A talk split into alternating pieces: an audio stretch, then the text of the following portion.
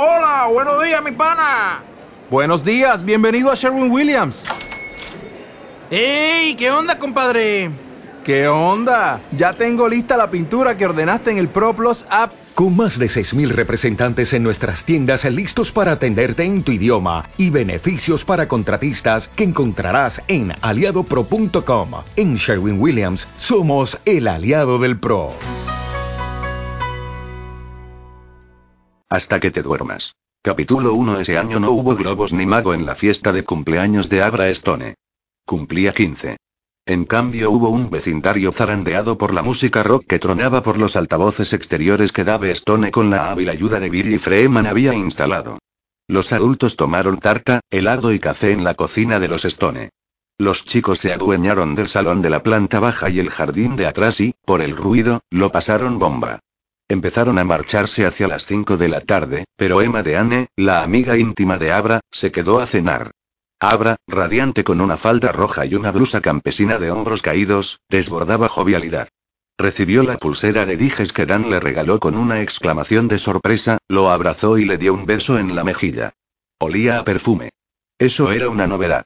Cuando Abra salió a acompañar a Emma a su casa, las dos charlando alegremente mientras iban andando por la acera, Lucky se inclinó hacia Dan. Fruncía los labios, arrugas nuevas le rodeaban los ojos y el cabello mostraba las primeras hebras grises. Abra parecía haber dejado atrás al nudo verdadero. Dan pensó que Lucky nunca lo haría. ¿Hablarás con ella del asunto de los platos?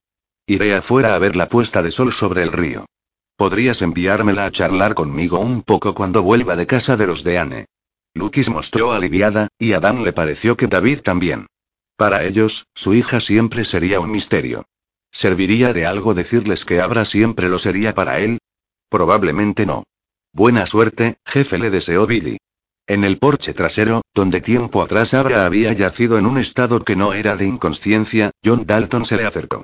Me ofrecería a darte apoyo moral, pero creo que tienes que hacer esto solo. ¿Has intentado hablar con ella? Sí, a petición de Lucky. ¿Sin suerte? John se encogió de hombros. Se cierra en banda. Yo también lo hacía, admitió Dan. A su edad. Pero tú nunca rompiste un plato de la vitrina antigua de tu madre, ¿verdad? Mi madre nunca tuvo una vitrina, dijo Dan. Caminó hasta el fondo del jardín en pendiente de los Stone y contempló el río Saco, que se había convertido, por cortesía del sol poniente, en una serpiente escarlata. Pronto las montañas devorarían los últimos rayos de sol y el río se teñiría de gris. Donde en otro tiempo se levantaba una valla de tela metálica para impedir las posibles exploraciones peligrosas de los niños pequeños, se extendía ahora una hilera de arbustos decorativos. David había desmontado la valla el octubre anterior, alegando que Abra y sus amigos ya no necesitaban su protección. Todos sabían nadar como peces. Pero, claro, existían otros peligros. Capítulo 2 El agua se había desteñido adquiriendo un exiguo matiz rosado cenizas de rosas cuando Abra se reunió con él. Adam no le hizo falta mirar atrás para saber que ella estaba allí ni para saber que se había puesto un suéter para cubrirse los hombros desnudos. En las noches de primavera en el centro de New Hampshire el aire se enfriaba rápido, incluso después de que la última amenaza de nieve hubiera pasado. Me encanta mi pulsera, Adam, ya casi siempre prescindía del tío. Me alegro, quieren que hables conmigo de los platos, dijo ella. Las palabras habladas no poseían nada de la calidez que se había manifestado en sus pensamientos, y los pensamientos se habían esfumado. Tras el bonito y sincero agradecimiento, le había cerrado el acceso a su yo interior. Ahora se le daba bien, y mejoraba día a día. ¿A que sí? ¿Y tú quieres hablar de ello? Le dije que lo sentía. Le dije que no fue adrede. Pero me parece que no me cree. Yo sí, porque tú sabes. Ellos no. Dan no dijo nada y se limitó a transmitir un único pensamiento. No me creen en nada. Estalló. Es injusto. Yo no sabía que iba a haber alcohol en la estúpida fiesta de Jennifer, y no bebí nada. Y aún así me ha castigado dos putas semanas. Nada. El río fluía ahora casi totalmente gris. Arriesgó una mirada y vio que estaba mirándose las zapatillas deportivas, rojas, a juego con su falda. Las mejillas en ese momento también hacían juego con su ropa. Vale, dijo Abra al cabo, y aunque seguía sin mirarle, las comisuras de los labios se le curvaron hacia arriba en una sonrisita reticente. No puedo engañarte, ¿no? Tomé un traguito, solo para ver a qué sabía. Para ver dónde está la gracia. Supongo que me lo olió en el aliento cuando llegué a casa. Y adivina qué. No es nada del otro mundo. Sabía asqueroso. Dan no respondió. Si le contara que a él también le había parecido asqueroso su primer sorbo, que también había creído que no era nada del otro mundo, que no era un preciado secreto, ella lo habría tachado de tontería de adulto miedoso. No podías dar lecciones de moralidad a los niños sobre el crecimiento. Ni enseñarles a crecer. No quería romper los platos, declaró con un hilillo de voz. Fue un accidente, ya se lo dije. Estaba muy cabreada. Te viene por naturaleza. Recordaba a Abra observando a Rose la chistera mientras ésta ciclaba. ¿Te duele? Había preguntado a la cosa agonizante que se parecía a una mujer, menos por aquel único diente terrible. Espero que sí. Espero que te duela mucho. ¿Vas a echarme un sermón? Y añadió con desdén. Sé que eso es lo que ella quiere.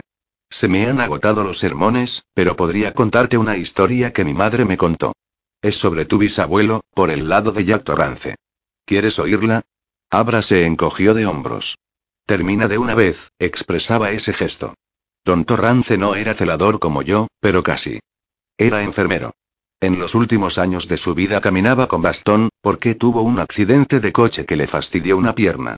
Y una noche, mientras cenaban, usó ese bastón con su mujer. Sin ningún motivo. Se puso a apalearla sin más. Le rompió la nariz y le abrió una brecha en el cuero cabelludo. La tiró de la silla, él se levantó y entonces sí que empezó a trabajársela. Según lo que mi padre le contó a mi madre, la habría matado a golpes si Brett y Mike, que eran mis tíos, no lo hubieran apartado. Cuando llegó el médico, tu bisabuelo estaba de rodillas, con su propio botiquín, haciendo cuanto podía. Dijo que se había caído por las escaleras. La bisabuela, la momo que nunca conociste, Abra, corroboró su historia. Y también los chicos. ¿Por qué? Preguntó Abra con un hilo de voz. Porque estaban asustados. Más tarde, mucho después de que muriera Don, tu abuelo me rompió el brazo. Luego, en el Overlook, que estaba donde está hoy el techo del mundo, tu abuelo golpeó a mi madre hasta casi matarla. Usó un mazo de roque en vez de un bastón, pero básicamente el método es el mismo. Ya lo pillo. Años más tarde, en un bar de St. Petersburg y basta. Te he dicho que ya lo he entendido. Temblaba. Y dejé a un hombre inconsciente con un taco de billar porque se rió de mí cuando fallé al darle a la bola. Después de eso, el hijo de Jack y el nieto de Don se pasó 30 días con un peto naranja recogiendo basura en la carretera 41. Abra se apartó y rompió a llorar. Gracias, tío Dan. Gracias por estropear y una imagen invadió la cabeza de Dan y por un momento veló el río. Una tarta de cumpleaños carbonizada y humeante. En otras circunstancias, la imagen habría sido graciosa. No en esta. La asió con delicadeza por los hombros y la obligó a volverse hacia él. No hay nada que entender. No quiero llegar a nada. No es más que una historia familiar. En palabras del inmortal Elvis Presley, It's your baby, you rock it. No lo entiendo. Algún día tal vez escribas poesía, como con Z. O empujes a alguna otra persona desde un lugar alto con tu mente. Nunca lo haría y pero Rose se lo merecía. Abra volvió su rostro mojado hacia él. Nada que objetar. Entonces, ¿por qué sueño con ello? ¿Por qué pienso que ojalá pudiera deshacerlo? Ella nos habría matado, así que ¿por qué desearía poder deshacerlo? ¿Es el acto de matar lo que desearías poder deshacer, o el placer de matar? Abra bajó la cabeza. Dan quiso acunarla en brazos, pero no lo hizo. Ni sermones ni moralejas. Tan solo es la llamada de la sangre. Los impulsos estúpidos de la gente despierta. Y has llegado a una etapa de tu vida en la que estás completamente despierta. Te resulta difícil, lo sé. A todo el mundo le resulta difícil, pero la mayoría de los adolescentes no tienen tus habilidades. Tus armas. ¿Qué hago? ¿Qué puedo hacer? A veces me pongo tan furiosa y, no solo con ella, sino también con los profesores y, con los chicos del instituto que se creen los mejores y, los que se ríen si no se te dan bien los deportes o si no te vistes con la ropa apropiada. y Dan se acordó del consejo que en cierta ocasión le había dado Casey Kingsley. Ve al vertedero. ¿Eh? Lo miró con ojos desorbitados, y él le envió una imagen. Abra usando sus extraordinarias facultades que aún no habían alcanzado su plenitud, por increíble que pareciera para volcar neveras desechadas, explotar televisores muertos, tirar lavadoras. Una bandada de gaviotas asustadas alzando el vuelo. Ya no lo miraba con ojos desorbitados, se reía. ¿Servirá? Mejor el vertedero que los platos de tu madre. Abra ladeó la cabeza y lo miró con ojos alegres. Volvían a ser amigos, y eso estaba bien. Pero esos platos eran feísimos. ¿Lo intentarás? Sí. Y por su expresión, se hallaba impaciente. Una cosa más. Abra puso una cara seria, expectante. No tienes que ser el felpudo de nadie. Eso es bueno, ¿verdad? Sí, pero recuerda lo peligrosa que puede ser tu ira. Manténla y el teléfono móvil de Dan empezó a sonar. Deberías contestar. Dan arqueó las cejas. ¿Sabes quién es? No, pero creo que es importante. Sacó el teléfono del bolsillo y leyó la pantalla. Residencia Rivington. ¿Sí? Danny, soy Claudette Albertson. ¿Podrías venir? Hizo un inventario mental de los nombres de los huéspedes que figuraban en su pizarra. ¿Es Amanda Ricker? ¿Jeff Kellogg? Resultó que no era ninguno de ellos. Si puedes, más vale que vengas ahora mismo, dijo Claudette. Mientras siga consciente. Titubeó. Ha preguntado por ti. Voy. Aunque si es tan grave como dices, probablemente ya se habrá ido cuando llegue. Dan cortó la comunicación. Tengo que irme, cielo. Aunque no sea tu amigo. Aunque ni siquiera te caiga bien, dijo Abra con aire pensativo. Aún así. ¿Cómo se llama? No lo capto. Fred Carlin, envió ese pensamiento y a continuación la envolvió con sus brazos, fuerte, fuerte, fuerte. Abra hizo lo mismo. Lo intentaré, tío Dan prometió ella. Voy a esforzarme de verdad. Sé que lo harás, dijo él. Sé que lo harás. Escucha, Abra, te quiero mucho. Me alegro, dijo ella. Capítulo 3 Cuando llegó, 45 minutos después, Claudette estaba en el control de enfermería. Dan hizo la pregunta que había hecho docenas de veces antes. ¿Sigue con nosotros? Como si hablara de pasajeros de un autobús. Apenas. ¿Consciente? La enfermera agitó la mano. Va y viene. ¿Y Achie? Estuvo dentro un rato, pero cuando entró el doctor Emerson salió pitando. Emerson ya se fue, está examinando a Roberta Jackson. Achie volvió en cuanto se marchó. ¿No lo trasladarán al hospital? Todavía no, imposible. Se ha producido una colisión de cuatro vehículos en la ruta 119 en Castle Rock, al otro lado de la frontera. Hay muchos heridos. Están de camino cuatro ambulancias y un helicóptero del IFE Llevarlos al hospital puede ser la diferencia entre la vida y la muerte para algunos. En cuanto a Freddy se encogió de hombros. ¿Qué ha pasado? Ya conoces a nuestro Fred, un yonki de la comida basura. El McDonald's es su segundo hogar. A veces mira al cruzar Cranmore Avenue, a veces no. Da por hecho que la gente parará por él. Arrugó la nariz y sacó la lengua, como una chiquilla que acaba de comer algo malo. Coles de Bruselas, quizá. Esa actitud suya. Dan conocía la rutina de Fred, y conocía la actitud. Iba a buscar su cheeseburger de la noche, prosiguió Claudette. Los polis han metido en la cárcel a la mujer que lo atropelló. La chica estaba tan borracha que apenas se tenía en pie, eso es lo que he oído. Trajeron aquí a Fred. Su cara es como un revuelto de huevos, tiene el tórax y la pelvis aplastados, y una pierna casi amputada. Si Emerson no hubiera estado haciendo sus rondas, Fred habría muerto enseguida. Le dimos prioridad, detuvimos la hemorragia, pero aunque hubiera estado en condiciones óptimas y, definitivamente, el querido Freddy no lo estaba y se encogió de hombros.